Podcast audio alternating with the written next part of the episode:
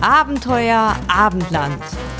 Eine Motorradreise durch Europa.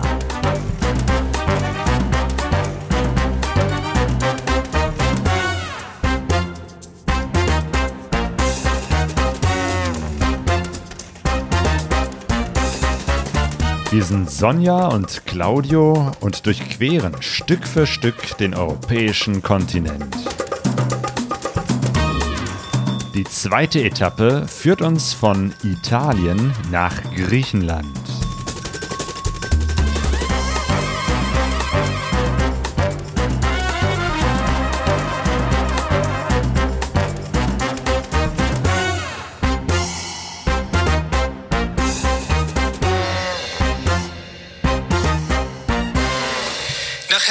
Niederschlägen im Süden Italiens warnen die Behörden vor weiterem schweren Unwetter.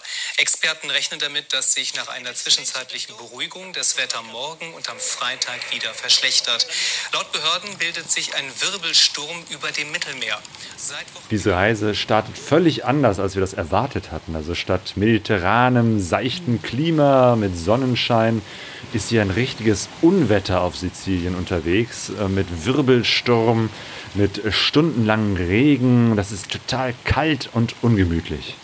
Ja, dieser Regen hat uns schon in Catania am Flughafen empfangen. Da, äh, als wir rausgekommen sind aus dem Gebäude, da hat es wirklich furchtbar geregnet und ähm, aber da waren uns noch nicht so die Ausmaße äh, bewusst. Das haben wir erst später erfahren, dass es wirklich ähm, richtig gefährlich auch in Catania war und dass es sogar Menschen umgekommen sind. Und ähm, wir sind dann mit dem Bus Richtung Südspitze von Sizilien gefahren und dann ja dort gelandet, wo wir jetzt immer noch sind, nämlich an dem Ort, wo unsere Reise Abenteuer Abendland vor zwei Jahren, über zwei Jahren endete, nämlich in dem Bed and Breakfast ähm, Poggia Bella Vista. Ja, auf dem Berg, ein bisschen entfernt, ähm, zwei Kilometer vom Küstenort Sampieri, auch ein sehr kleiner Ort. Ja, und hier sitzen wir jetzt und harren jetzt darauf, dass der Sturm sich endlich legt und ähm, ja, dass endlich wieder sich das Wetter normalisiert. Das war jetzt auch ein bisschen dramatisch ähm, heute, weil wir waren so ein bisschen unterwegs im Örtchen und sind dann zurückgekommen und dann lag auf einmal so ein großer Baum quer über den Hof. Aber das war schon ziemlich ähm, respektseinflößend. Genau vor zwei Jahren endete nämlich hier der erste Teil unserer Reise Abenteuer Abendland. Wir sind 2019 von zu Hause aus gestartet, sind von Deutschland bis an die Südspitze von Italien bis nach Sizilien mit unseren Motorrädern gefahren und unser Plan war ja eigentlich, so nach und nach die äußeren Ränder von Europa zu durchfahren. Immer so in Etappen, immer ein Stück fahren, die Motorräder vor Ort lassen und im nächsten Jahr wieder zurückkehren. Ja. Aber das hat dann nicht geklappt. Ja, ich meine, äh, gelassen haben wir die Motorräder ja hier auf Sizilien. Nur ich glaube, unser Gastgeber und wir alle haben nicht damit gerechnet, dass dann erstmal zwei Jahre Reisepause ist und dass die Motorräder hier wirklich diese lange Zeit auch stehen. Ähm, und ähm, ja, wie das so ist mit vielen Sachen, wenn sie lange draußen stehen, sie werden halt nicht besser mit der Zeit wenn so Mopeds zwei Jahre lang bei Wind und Wetter draußen sind, äh, ich meine, die waren ja eigentlich in so einer Art von Carport, ne? Also zwar überdacht, aber der Wind und das Wetter konnte ja von allen Seiten daran und es ist ja klar, dass das dann einfach auf Dauer nicht gut tut. Und ähm, so war es jetzt auch nicht verwunderlich für mich, dass mein Moped nicht angesprungen ist. Ja, dass die Batterien leer wären, äh, das haben wir schon gedacht, aber dass die so schlimm aussehen, ähm, das war dann doch überraschend. Und äh, ja, wir haben noch die Tankrucksäcke draufgelassen, die waren auch völlig ausgeblichen und Spinnen haben sich da eingenistet, also auch das sah nicht mehr so frisch aus. Gott sei Dank äh, ist es aber so gewesen, dass der Bernhard hier eine Werkstatt äh, in der Nähe empfohlen hat ähm, und Kontakt hergestellt hat. Und die haben die Mopeds direkt am ersten Abend mit einem großen Lieferwagen abgeholt und mitgenommen. Und ähm, ja, und da sind sie jetzt immer noch. Klar, wir haben damit schon mit gerechnet, dass wir ein paar Tage brauchen, um die Motorräder wieder fit zu kriegen. Aber wie lange das jetzt wirklich dauert, das äh, steht noch so ein bisschen in den Sternen. Wir wissen noch nicht genau, ob wir die schon jetzt äh, zum Wochenende fertig haben. Aber dann wollen wir endlich mal aufbrechen und wieder unterwegs sein.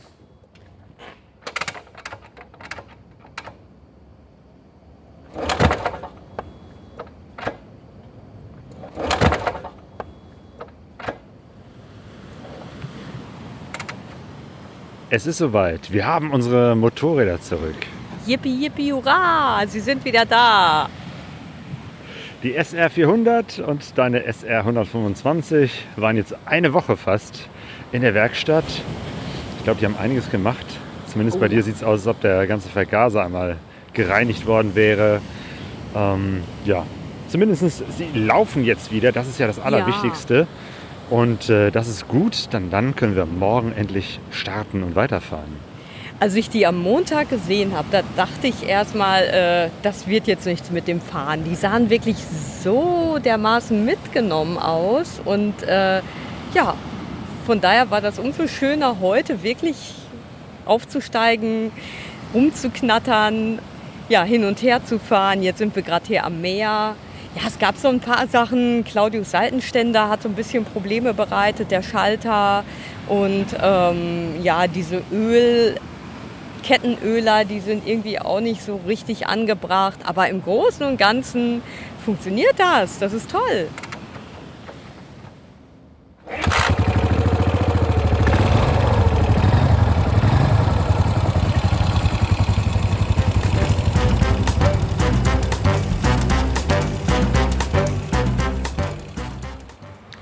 Wir haben Sizilien verlassen und sind jetzt auf Festland Italien. Und die ersten Kilometer, das war ganz schön aufregend. Und zwar mussten wir uns ja wieder an unsere Motorräder gewöhnen und die an uns. Und es gleicht schon einem kleinen Wunder, dass ähm, die überhaupt jetzt wieder laufen nach dieser langen, langen Zeit, die sie da rumstanden. Aber ähm, das hat eigentlich ganz problemlos geklappt. Also zwischendurch hatte ich mal ein Problem damit am Anfang, dass mein Motor immer ziemlich schnell ausgegangen ist, wenn ich äh, gebremst habe und ich erstmal so ein richtiges äh, Gefühl für den Schleifpunkt wieder äh, kriegen musste. Aber hey, nach dieser Zeit ähm, fahren die wirklich sehr, sehr gut und äh, es hat richtig Spaß gemacht jetzt abgesehen von dem Regen, der uns den ersten Tag und den zweiten auch begleitet hat, aber abgesehen davon war das wunderbar, weil wir gerade das letzte Stück Richtung Messina eine wunderschöne Küstenstraße hatten oder als wir dann von Messina mit der Fähre rübergesetzt sind und dann in diesem Küstenort in Kalabrien angekommen sind, auch da ging es gleich landschaftlich total schön weiter und wir sind an, direkt an der Küste so eine echt sehr atemberaubende Strecke gefahren. Und irgendwann ging der Regen weg und der Sonnenschein und ein Regenbogen erschien. Das hatte sowas wirklich so ein Gefühl von jetzt geht's los mit unserer Reise wieder. Mittlerweile sind wir jetzt in Rosarno gelandet. Das ist so eine mittelgroße Stadt, aber der Umschlagplatz für Zitrusfrüchte. Denn hier in diesem im Süden äh, Italiens, in Kalabrien, werden vor allem äh, Apfelsinen, Mandarinen, äh, Zitronen angebaut.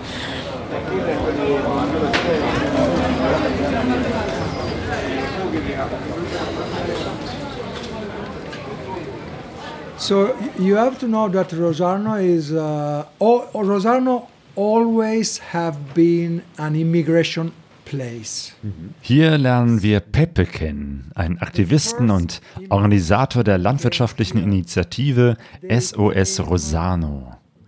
Pepe erklärt uns, dass es hier in den Orangen- und Zitrusplantagen ein riesiges Problem mit der Ausbeutung von Migranten gibt. Hier schuften in den Wintermonaten tausende Flüchtlinge aus Afrika für einen Hungerlohn von vielleicht 25 Euro pro Tag. Sie werden wie Sklaven ausgebeutet und leben in selbstgebastelten Camps ohne Wasser und Strom, bis sie nach ein paar Monaten dann, weiß ich nicht, zur Tomatenernte nach Norditalien ziehen, wo dasselbe Spiel dann weitergeht. So abandoned factories, abandoned houses inside the bush. Okay. No legal uh, employment uh, and unfortunately also violence and racism. Pepe gründete zusammen mit Biobauern und Bäuerinnen und Arbeitern und Aktivistinnen die Initiative SOS Rosano. Sie gehen einen alternativen Weg, indem sie die Migranten ganz legal beschäftigen und nach Tarif bezahlen. Sie verkaufen ihre Orangen nicht über Supermärkte, sondern haben sich in den letzten zehn Jahren ein Netz aus alternativen Fairtrade-Gruppen, Bioläden und Einkaufsgemeinschaften aufgebaut, an die sie ihre Produkte direkt liefern. In the job, in the work system. What we do in uh, Rosarno? Orange, Tangerines and whatever. So haben sie dann die Kontrolle über den Preis und unterstützen die Geflüchteten ganz konkret vor Ort. Dazu arbeiten sie mit Mediterranean Hope zusammen. Das ist ein Flüchtlingsprojekt der evangelischen Kirchen in Italien.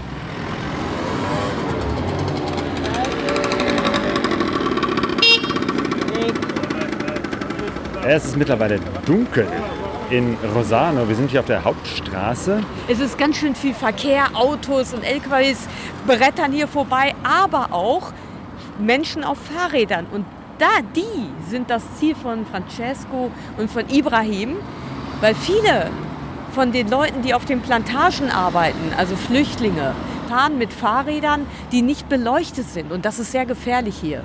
Genau, weil hier außerhalb der Stadt ähm, gibt es eben halt auch keine Straßenbeleuchtung, es ist alles dunkel. Und es gibt wohl regelmäßig auch Unfälle, wo Autos äh, die Fahrradfahrer ähm, über den Haufen fahren und äh, auch Tote. Und äh, so ist es eine ihrer Missionen hier, ganz einfach äh, Beleuchtung zu geben. Also Warnwesten oder jetzt hier haben, haben sie selbst äh, genähte ähm, Jacken, Winterjacken, wo sie eben halt so Reflektoren drauf gebaut haben, damit die Fahrradfahrer die Menschen, die hier, die auf den Farmen arbeiten, auf den Orangenplantagen arbeiten, dass die eben halt auch äh, geschützt sind. Ja, und die Unfällen. kriegen auch teilweise diese Reflexionsbänder, die dann sich so an die Arme oder Beine machen kann. Und das ist wie so eine positive Verkehrskontrolle, weil die stehen hier mit dem geöffneten Kofferraum und winken die Leute so ran. Und die meisten kennen auch schon das Projekt und die Arbeit und lassen sich hier ganz brav ausstatten mit Jacken und diesen Teilen. Und ja, und ich meine, wir, wir haben ja schon gemerkt, als Motorradfahrer, tagsüber, wenn man gesehen wird, wie wenig man da respektiert wird und Fahrradfahrer natürlich noch, noch viel weniger. Und gestern waren wir ja äh, abends unterwegs in Vierteln, wo die auch wohnen und wo keine Beleuchtung ist. Und wenn die Leute da auf Fahrrädern unterwegs sind und kein Licht haben und man sieht nichts, dann sind die hochgradig gefährdet. Also von daher ein super Projekt. Here we are, do, we are doing in the, the operation Ibrahim erklärt uns die Aktion mit den Warnwesten für die Fahrradfahrer. Er kam selbst als Migrant von der Elfenbeinküste nach Italien und mittlerweile arbeitet er für das Projekt Mediterranean Hope und unterstützt die Geflüchteten, die im Winter in Rosano arbeiten. The visibility. Yeah. That's right. That's we are doing this evening yeah. in the road. Yeah in the winter time we do this, we make this distribution.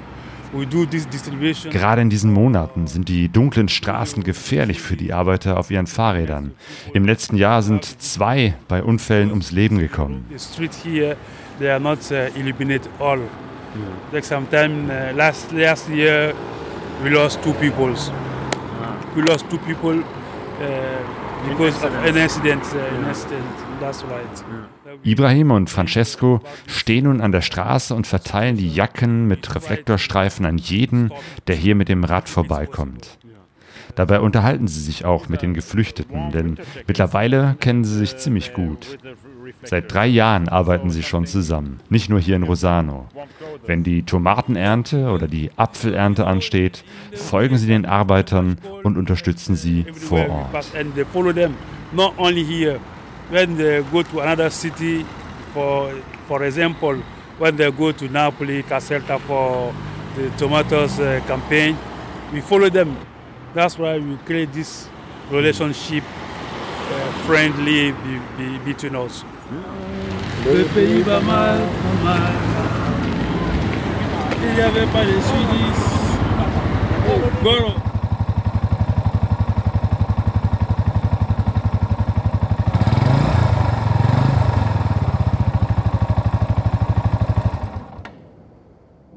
Goro. für eine herrliche Gegend. Wir sind jetzt gerade in so einem kleinen Bergdorf, um uns herum grüne Hügel mit Feldern und Bäumen. So ein kleines Mütterchen mit Kopftuch geht gerade die Straße entlang. Und wir sitzen hier auf so einer gemütlichen Holzbank und es ist herrlich hier, ne? Ja, wunder, wunderbar. Also Kalabrien begeistert uns immer wieder. Ich glaube, wir sind gestern durch eine der schönsten Passstraßen äh, gefahren, die Oh, wir ja. je durchfahren haben. Das war wirklich großartig. Also wir waren, äh, wenn man sich Italien wie so einen äh, Fuß oder einen Stiefel vorstellt, oben äh, auf der Westküste, auf dem C, auf dem Nagel Ja, und so, sind dann runter mhm. zur Sohle gefahren. Also hier ist äh, Italien relativ äh, dünn. Man kann da also Sole Mio. man kann hier relativ schnell von der einen Seite zur Westküste runterfahren. Ähm, aber ne, zwischen den Küsten ist, sind Berge und kleine Dörfer und teilweise gar nichts. Und wir sind da wirklich durch so eine ganz kleine Passstraße gefahren und die war so schön, unfassbar. Ja, also so eine Kurve nach der anderen, aber so, dass man wirklich ganz gut bequem auch da durchfahren konnte, ohne viel zu schalten. Ja, und dann sind wir wirklich im Sonnenschein da hochgefahren und als wir am Pass angekommen sind, sind ist wirklich so Nebel aufgezogen, Wolken. Und äh, schlagartig hat sich das Wetter so gewechselt, dass wir wirklich in so einer total dichten Nebeldecke uns mit den Motorrädern regelrecht äh, den Berg runtertasten mussten. Ja, und während hier unten äh, im Tal eben halt richtig Palmen sind und das Meer und äh. Sommergefühl, genau, ähm, war da oben schon richtig äh, braune Blätter, keine Kakteen mehr, keine Palmen mehr. Also es sah aus wie Deutschland im Herbst. Ja. Ähm, mit dem Nebel fühlte es sich auch so an. Und dann sind wir da oben von im Herbst wieder runter über kleine Schlängel und Haarnadelkurven, eigentlich die ganze Zeit immer nur im zweiten Gang, runter wieder in die Sonne, ins Warme gefahren. Ja, und ich muss an dieser Stelle mal echt eine Lanze für unsere Motorräder brechen und auch für die Leute, die da in der Werkstatt sich die große Aufgabe gemacht haben, die wieder auf Vordermann zu bringen. Und zwar, ähm, ich will ja jetzt nicht irgendwie etwas Schlechtes hervorbringen, aber diese Motorräder, unsere Motorräder fahren wirklich total klasse. Ich bin super begeistert. Also irgendwie laufen die wie geschmiert. Bei meinem Motorrad ist es so irgendwie, ich glaube, da ist der Vergaser nicht ganz richtig eingestellt. Also immer wenn ich äh, bremse und langsamer werde, läuft mein Motor Gefahr auszugehen. Aber das ist was, was man damit ein bisschen mehr am Gasgriff drehen erstmal so wieder hinkriegt, bevor wir es irgendwie vielleicht nochmal richtig einstellen können. Ja, aber ansonsten laufen die wirklich wie geschmiert. Dafür, dass die wirklich so schrottig aussehen, Oh ja. ist, die, ist die Technik noch wirklich äh, sehr gut und wir kommen sehr gut hier die Berge rauf und runter, die Straßen entlang. Toll. Ja, jetzt sind wir wieder oben in den Bergen und jetzt sind wir in Camini. Das ist ein kleines Bergdorf hinter Riace. Riace hat man vielleicht schon mal was von gehört. Äh, Camini ist so ein ähnliches Projekt. Und zwar ähm, sind das so Bergdörfer, wo nicht mehr viel äh, stattfand, ne, die so langsam aussterben. Die jungen Leute gehen alle in die großen Städte. Und das muss so um 2015, 2016 gewesen sein, äh, dass einige Leute gesagt haben, hier, ähm, wir ähm, siedeln hier mal ganz bewusst äh, Geflüchtete an, äh, die eben halt hier gemeinsam so ein äh, Dorf aufbauen. Und hier in Camini hat das wunderbar funktioniert. Also hier ist wirklich ein multikulturelles Leben. Ja. Also ich glaube, äh, ähm, ich habe das so verstanden, dass hier Leute aus 15 verschiedenen Ländern zusammenwohnen und die haben diese alten Häuser zusammen restauriert. Die haben daraus ähm, ja Bed and Breakfasts gemacht. Die haben so kleine Läden, so eine Näherei, wo die auch die ähm, diese Warnwesten machen für die Fahrradfahrer, für die Arbeiter, die wir ja in ähm, Rosano, Rosano. verteilt haben. Ähm, die äh, haben eine Weberei, ähm, eine pakistanische Familie webt da so Tücher, Schals und es werden daraus Taschen hergestellt. Also die haben eine Schule, eine Sprachschule, wo die Kinder und auch die Großen, die Erwachsenen Italienisch lernen. Also es ist einfach wunderbar.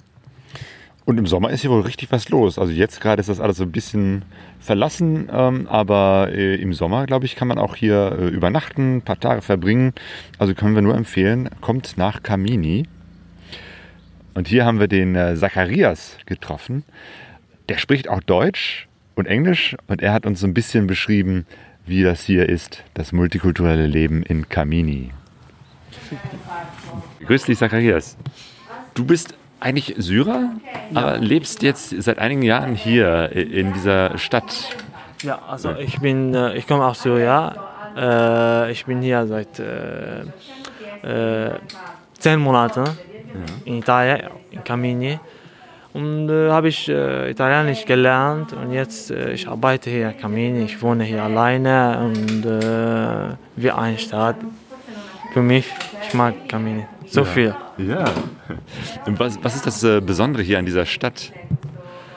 Also, uh, for me, I will, I will change in English. yeah. it's okay. For me, like I like this uh, city and this uh, village because Zacharias mag seine Stadt Kamini. Hier kommen die Menschen aus Nordafrika, Syrien, Afghanistan, Italien und manchmal sogar aus Deutschland zusammen.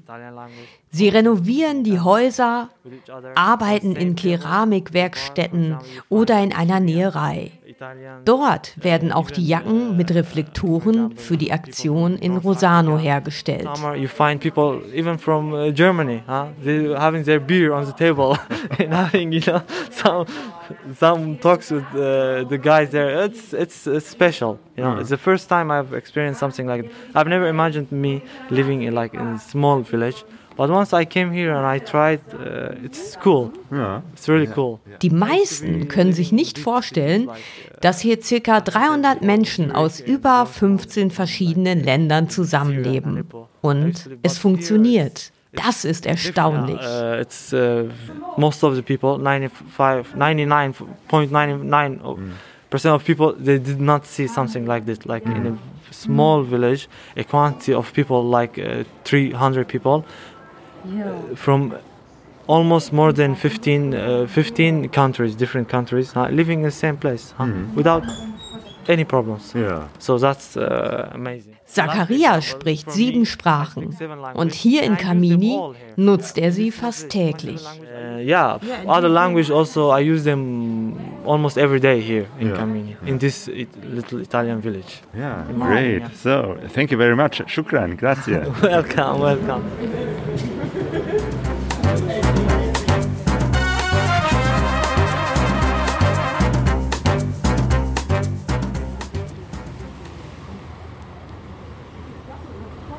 Das fühlt sich jetzt an wie so ein lauer Sommerabend am Mittelmeer. Wir es sind schon wieder am Meer, an der Küste. Äh, Und es sind, weiß ich nicht, 17 Grad. Äh, Es ist dunkel. Sieht aus wie tiefe Nacht, aber es ist erst 7 Uhr. Die Sonne geht hier sehr früh unter. Wir sind halt wieder am Mittelmeer, aber diesmal auf der anderen Seite. Wir haben mittlerweile ähm, Italien verlassen. Die letzten Tage in Italien waren jetzt nicht mehr ganz so spektakulär. Wir haben viele Kilometer gemacht, waren viel Oh ja. unterwegs. Also wir sind da wirklich den ganzen Tag lang über die Autobahn gebrettert und am ersten Abend sind wir dann in Brindisi angekommen, einem Küstenort in Italien, von dem wir hofften, dass dort eine Fähre fährt am selben Tag nach Griechenland.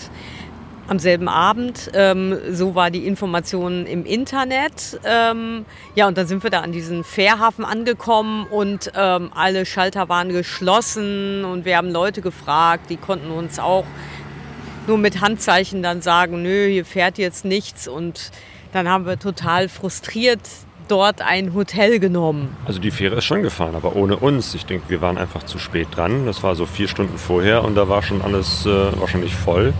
Jedenfalls konnten wir keine Karten mehr bekommen für die Fähre. Dafür waren wir, glaube ich, in dem spacigsten Hotel ever. Also das war so ein kultiges Hotel, aber ich glaube, das war gar nicht gewollt. Ähm, Und zwar war das so ein altes Haus an der direkt gegenüber von der Promenade von Brindisi und ähm, Am Hafen, so richtiges Hafenhotel, aber eben halt nicht in edel, sondern in einfach nur abgerockt.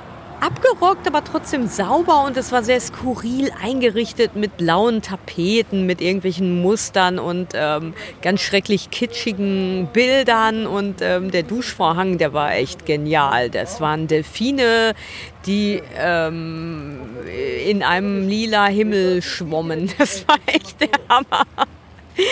Ja, und dann mussten wir am nächsten Tag nochmal zu einem anderen Küstenort, zu einem anderen Fährort und zwar von Brindisi nach Bari fahren, was ungefähr 120 Kilometer sind und sind dann nochmal über die Autobahn gebrettert und ähm, haben dann, ja, was soll ich sagen, mit Claudius guter ähm, Online-Bestellung am Vortag äh, die Fähre dann auch rechtmäßig ähm, befahren können.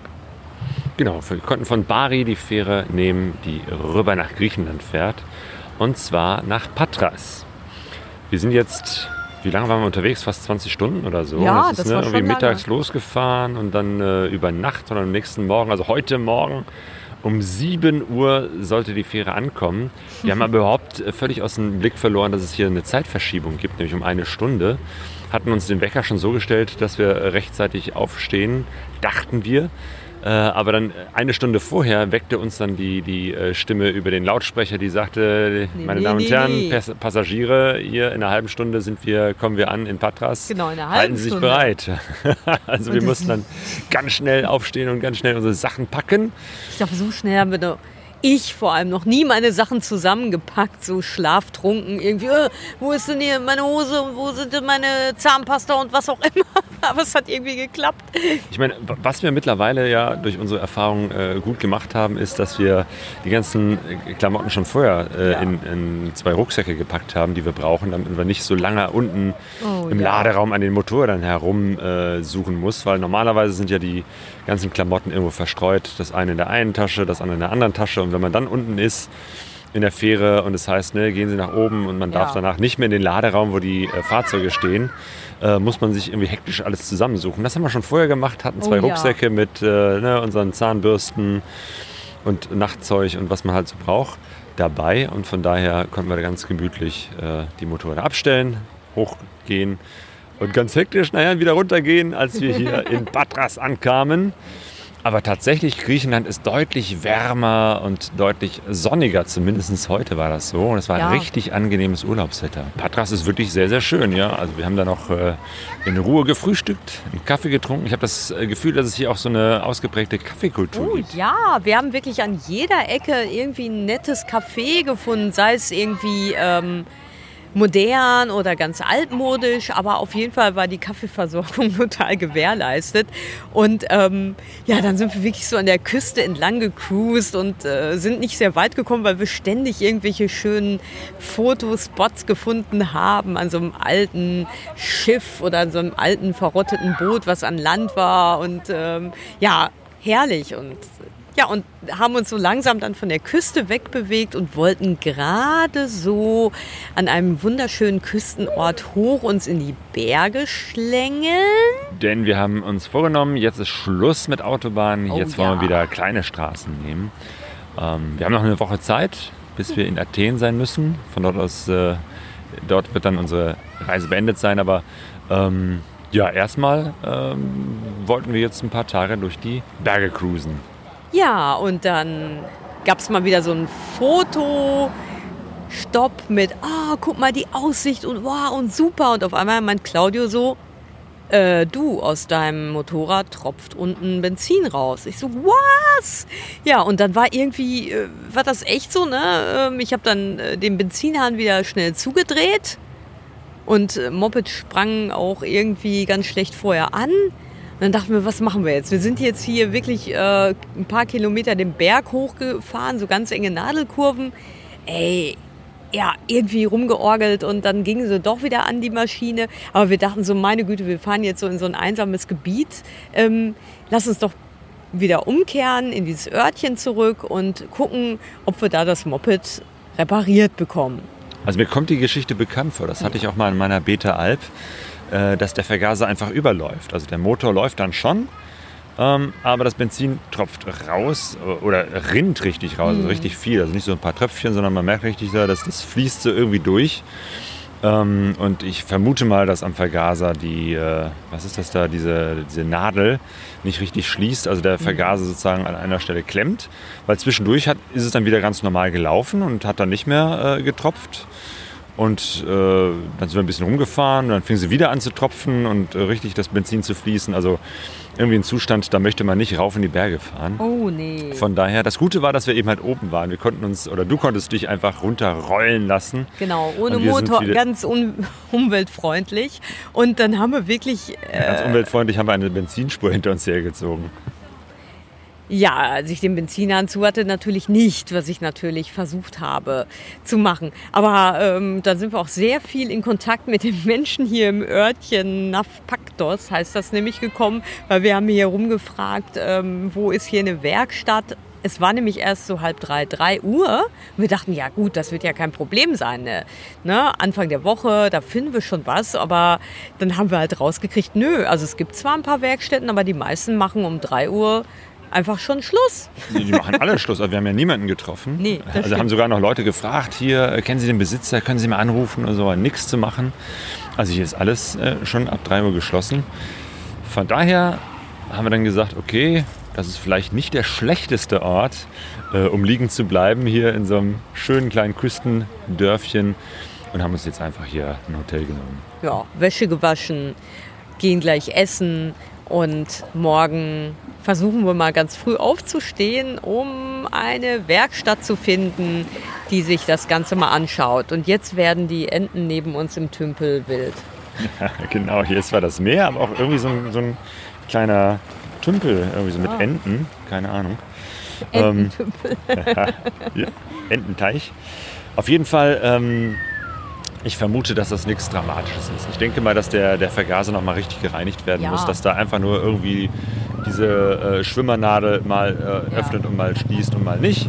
Ja, Äh, das wird nichts Dramatisches sein, aber ich hoffe, dass wir eine Werkstatt finden, die sich die Zeit nimmt ja. das ähm, und das auch. mal eben so spontan macht und jetzt nicht sagt, hier lassen Sie das Ding mal eine, St- eine Woche hier stehen, sondern wir wollen ja eigentlich weiterfahren. Und es Ja, wäre und- schön, wenn wir noch ein paar Tage hier durchs Gebirge fahren können. Ja, und ähm, ich meine, die. Ich- meine, die Motorräder wurden ja general überholt. Ne? Also das, ich vermute auch mal, dass das jetzt nichts Heftiges sein kann. Denke ich doch mal einfach.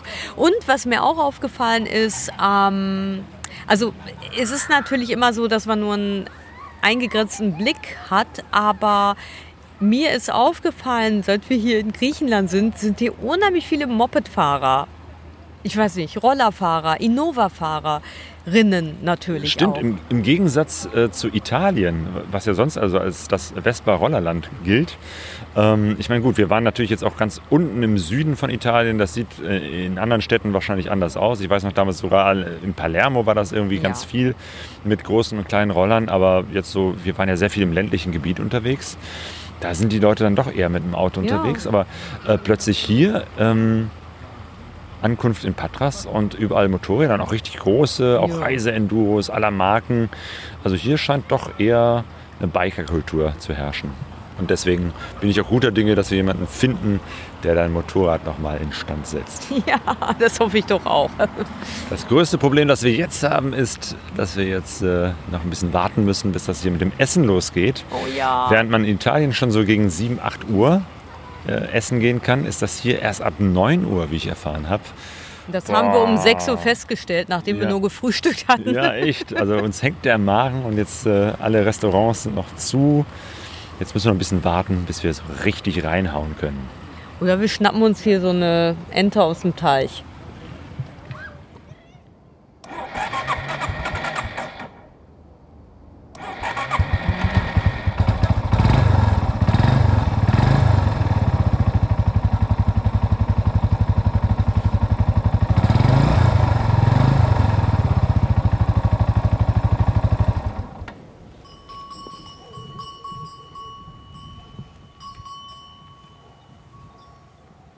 Heute Morgen hat es dann tatsächlich geklappt. Ich bin mit Sonjas Moped in eine Werkstatt gefahren und da war ein junger Mann, der hatte auch direkt Zeit und hat gesagt, hier in anderthalb Stunden ist der Vergaser fertig.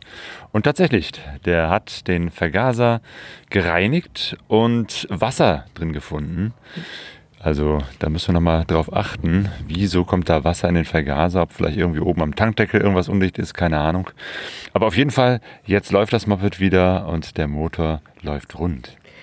Und das haben wir hier auch gerade gemerkt, weil wir jetzt den zweiten Anlauf unternommen haben, in die Berge zu fahren. Und diesmal hat es geklappt. Wir haben wieder denselben Weg von gestern genommen sind im strahlenden Sonnenschein und Hitze losgefahren, haben uns die Berge hochgeschraubt und dann auf einmal sind wir dem Jannis begegnet. Ein Fahrradfahrer. Wir sind einem Biker begegnet. Und der hat uns erzählt, dass äh, dies nicht die Straße ist eigentlich zu diesem äh, äh, See, die wir eigentlich suchen, sondern eine andere Straße aber dass diese Straße hier zu einem schönen Kloster führt und hat uns ermutigt, trotzdem weiterzufahren. Also war schon erstaunlich, irgendwie einen Fahrradfahrer in diesen steilen Straßen zu sehen. Echt sportlicher Typ. Ja. Und äh, wir sind weiter hochgeknattert und ey, das ist unfassbar, was hier ja. für eine schöne Berglandschaft ist. Also grüne Berge, hier oben ist es wieder richtig neblig, ja. so knapp unter den Wolken, so fühlt sich das an.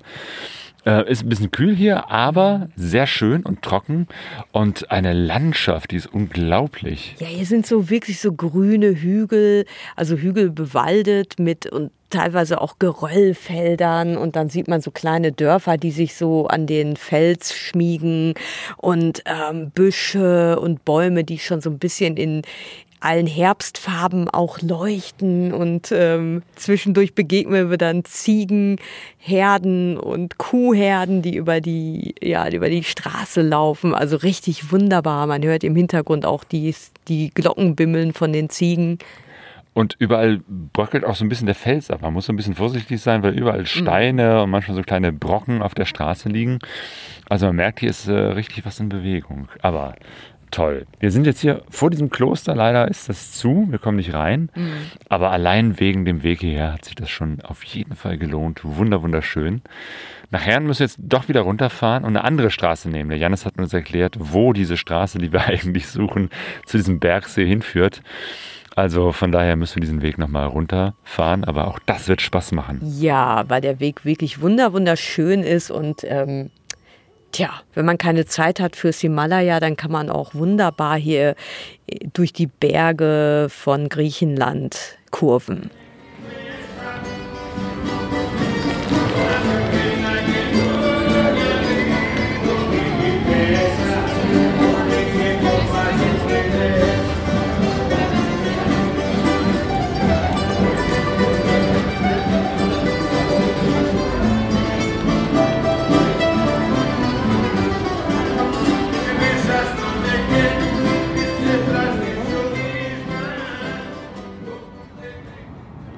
Wir blicken jetzt hinab auf die Lichter von Athen. Das ist ein unglaublich schöner Ausblick hier. Wir sitzen auf so einem Felsen, von dem man aus oben auf die Stadt drauf gucken kann. Ja. Es ist mittlerweile dunkel. Man sieht also sozusagen noch die, die Lichter der Stadt. Rechts von uns die Akropolis. Und äh, wenn ich mich besser auskennen könnte, könnte ich jetzt noch ein paar andere historische Bauwerke benennen, die man hier so sieht. Irgendwas mit Säulen und orthodoxen Kirchen. Das ist schon ein ganz toller Anblick hier. Oh ja, das ist so ein richtiges Rundum-Panorama und scheint jetzt auch wirklich so ein Treffpunkt zu sein für viele Leute, weil ja um uns herum sitzen ganz viele Menschen und genießen diese wunderbare Aussicht. Das ist wirklich herrlich. Obwohl es schon mittlerweile ein bisschen kalt geworden ist. Heute haben wir richtig gefroren. Oh ja. Auf dem Weg hier zur Hauptstadt. Ähm, ich hatte, glaube ich, fast alle Sachen so an, die ich dabei hatte. Ähm, weil heute Morgen war es wieder eisekalt und vor allem tierisch windig. Wir sind ja von den Bergen heruntergekommen und äh, ja, haben den Weg hier nach Athen gefunden. Ja, und hier in Athen haben wir dann auch den Meletis getroffen. Das ist der Inhaber vom Turatec Athen Griechenland Laden.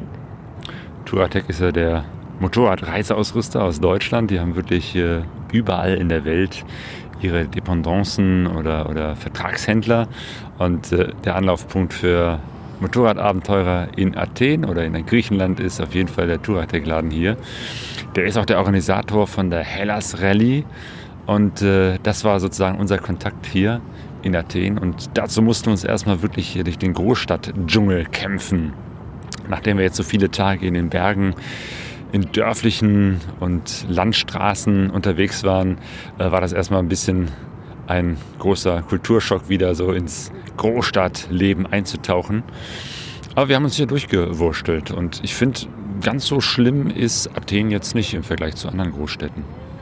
nee, also das, was äh, ich bis jetzt gesehen habe, also abgesehen jetzt auch von dieser wunderbaren Aussicht hier auf diesen Berg, auf die Stadt in der dunklen Beleuchtung, ähm, ist es wirklich eine bis jetzt, finde ich, sehr interessante Stadt. Also ja, wir sind auch zufälligerweise mit unserem Hotel in so einem ja, alternativen Viertel geraten, ganz in der Nähe von dem Turatec-Laden und ich muss sagen, bis jetzt gefällt es mir wirklich sehr gut. Athen hat uns wirklich mit offenen Armen empfangen. Ja.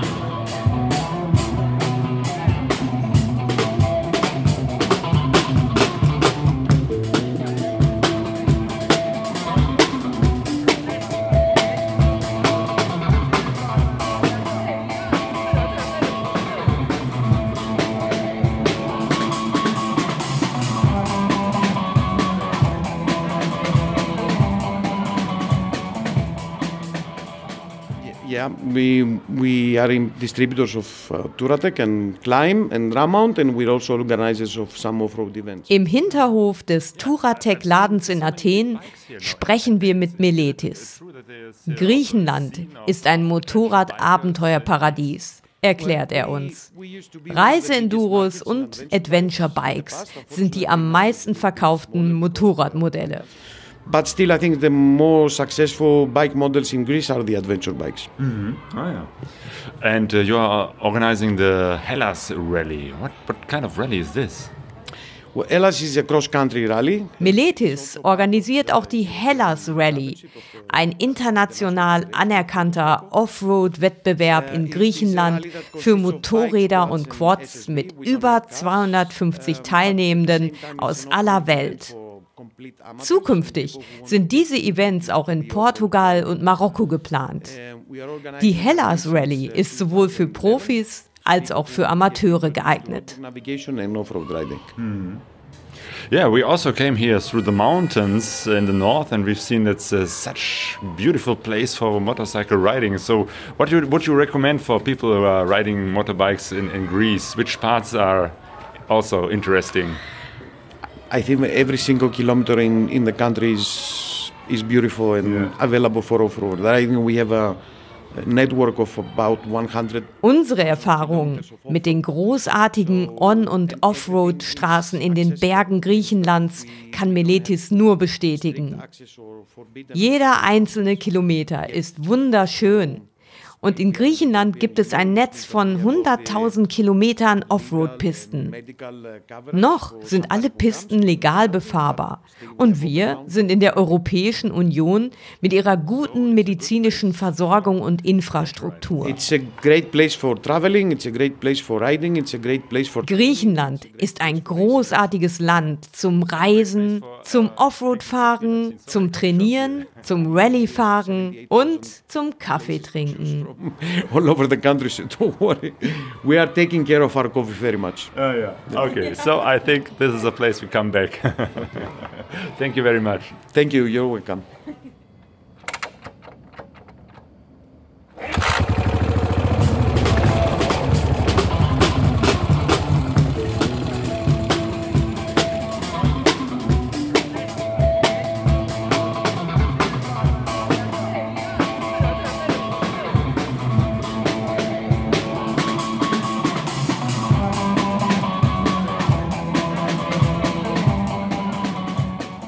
Wer hätte das gedacht? Nachdem ein winziger Virus unser Abenteuer Abendland zwei Jahre lang ausgebremst hatte, stehen wir nun am Ende unserer zweiten Etappe auf dem Berg der Akropolis und haben im Dunkeln einen 360-Grad-Blick über das nächtlich beleuchtete Athen. Dabei ging es vor drei Wochen in Sizilien gar nicht vielversprechend los. Unsere Mopeds waren von Schlingpflanzen überwucherte, verrostete Schrotthaufen und ein schweres Unwetter zog über den Süden Italiens. Aber unsere Weiterreise von der sizilianischen Küste über kalabrische Orangenplantagen und durch die griechischen Berge und Täler vorbei am Tempel von Delphi bis rüber nach Athen war wirklich großartig. Aber was hat dir denn am besten in Griechenland gefallen, Claudio? Ich fand wirklich diese, äh, unseren kleinen Ausflug zum Tempel von Delphi bemerkenswert, Oh ja. weil da waren wir wirklich Offroad unterwegs. Also äh, Delphi, diese ganze Ecke, wo diese Ausgrabungen äh, sind, das ist, das liegt an so einer Straße, an so einem steilen Hang und natürlich sind da die üblichen Restaurants und Touri-Souvenirläden. Und dann steht man so an der Straße und guckt so den, den Hang runter und sieht da unten diese Tempelanlage. Und man sieht eben halt auch an diesem Hang, der so total überwuchert ist mit ganz vielen Olivenbäumen, äh, dass da auch so kleine Sträßchen, so landwirtschaftliche Wege sind. Und wir dachten, vielleicht können wir hier von der Straße über diese unbefestigten Wege direkt zum Tempel fahren und sind dann eben halt mit unseren äh, Motorrädern quer da durch diesen Hang äh, gefahren. Das war wirklich, das hat großen Spaß gemacht. Obwohl wir dann am Ende überhaupt nicht, sie sind ganz woanders rausgekommen. Also die Wege führten da nicht hin, aber das konnte man halt dann äh, in dem Moment, wo man da fuhr, nicht sehen, weil halt alles voller Bäume war. Ähm, ja, am Ende sind wir dann doch äh, zu Fuß äh, äh, zum Tempel gefahren, gegangen, aber dieses äh, Offroad-Fahren am Berg, das war wirklich sehr spaßig. Und äh, was hat dir besonders gefallen, Sonja? Mir hat besonders gut die Kaffeehauskultur in Griechenland und in Athen besonders gefallen. Etwas, womit ich gar nicht gerechnet habe, aber überall, wo wir waren, haben wir immer und an ganz vielen auch unerwarteten Stellen super nette kleine Cafés gefunden, in dem es exquisite Cafés gab. Also auch da in so im Bereich der Fähren so ein paar Kilometer davon, wo man dachte, ah, da sind vielleicht nur schangelige Kioske, aber nein, auch da gab es kleine feine Kaffeeläden. Also das hat mich total begeistert. Der Meletis von Turatec ähm, hat uns jetzt auch einen guten Tipp gegeben, wo wir unsere beiden Yamaha SR Modelle unterstellen können. Ähm, denn wir werden von hier aus wieder zurück nach Hause fahren und nächstes Jahr soll dann die, unsere Reise weitergehen. Und bis dahin stehen unsere beiden Motorräder jetzt in der Nähe von Athen zwischen einem Olivenhain und einer äh, und einem Hühnerstall in so einem, weiß ich gar nicht, Bauernhof oder so, so ein kleines Häuschen ähm, draußen. Ich hoffe mal, dass das, äh, dass die danach, wenn wir im nächsten Jahr weiterfahren, äh, dass sie dann besser aussehen als dieses Mal und dass es überhaupt uns gelingt, im nächsten Jahr 2022 die Reise fortzusetzen. Wir haben ja gelernt, wirklich richtig planen kann man nicht, aber zumindest haben wir es vor und hoffen, dass diese Reise bald weitergeht. Richtig planen kann man nicht, aber bereit sein, wenn es wieder geht. Bis dahin sagen wir auf jeden Fall vielen Dank fürs Zuhören und gute Reise. Gute Reise!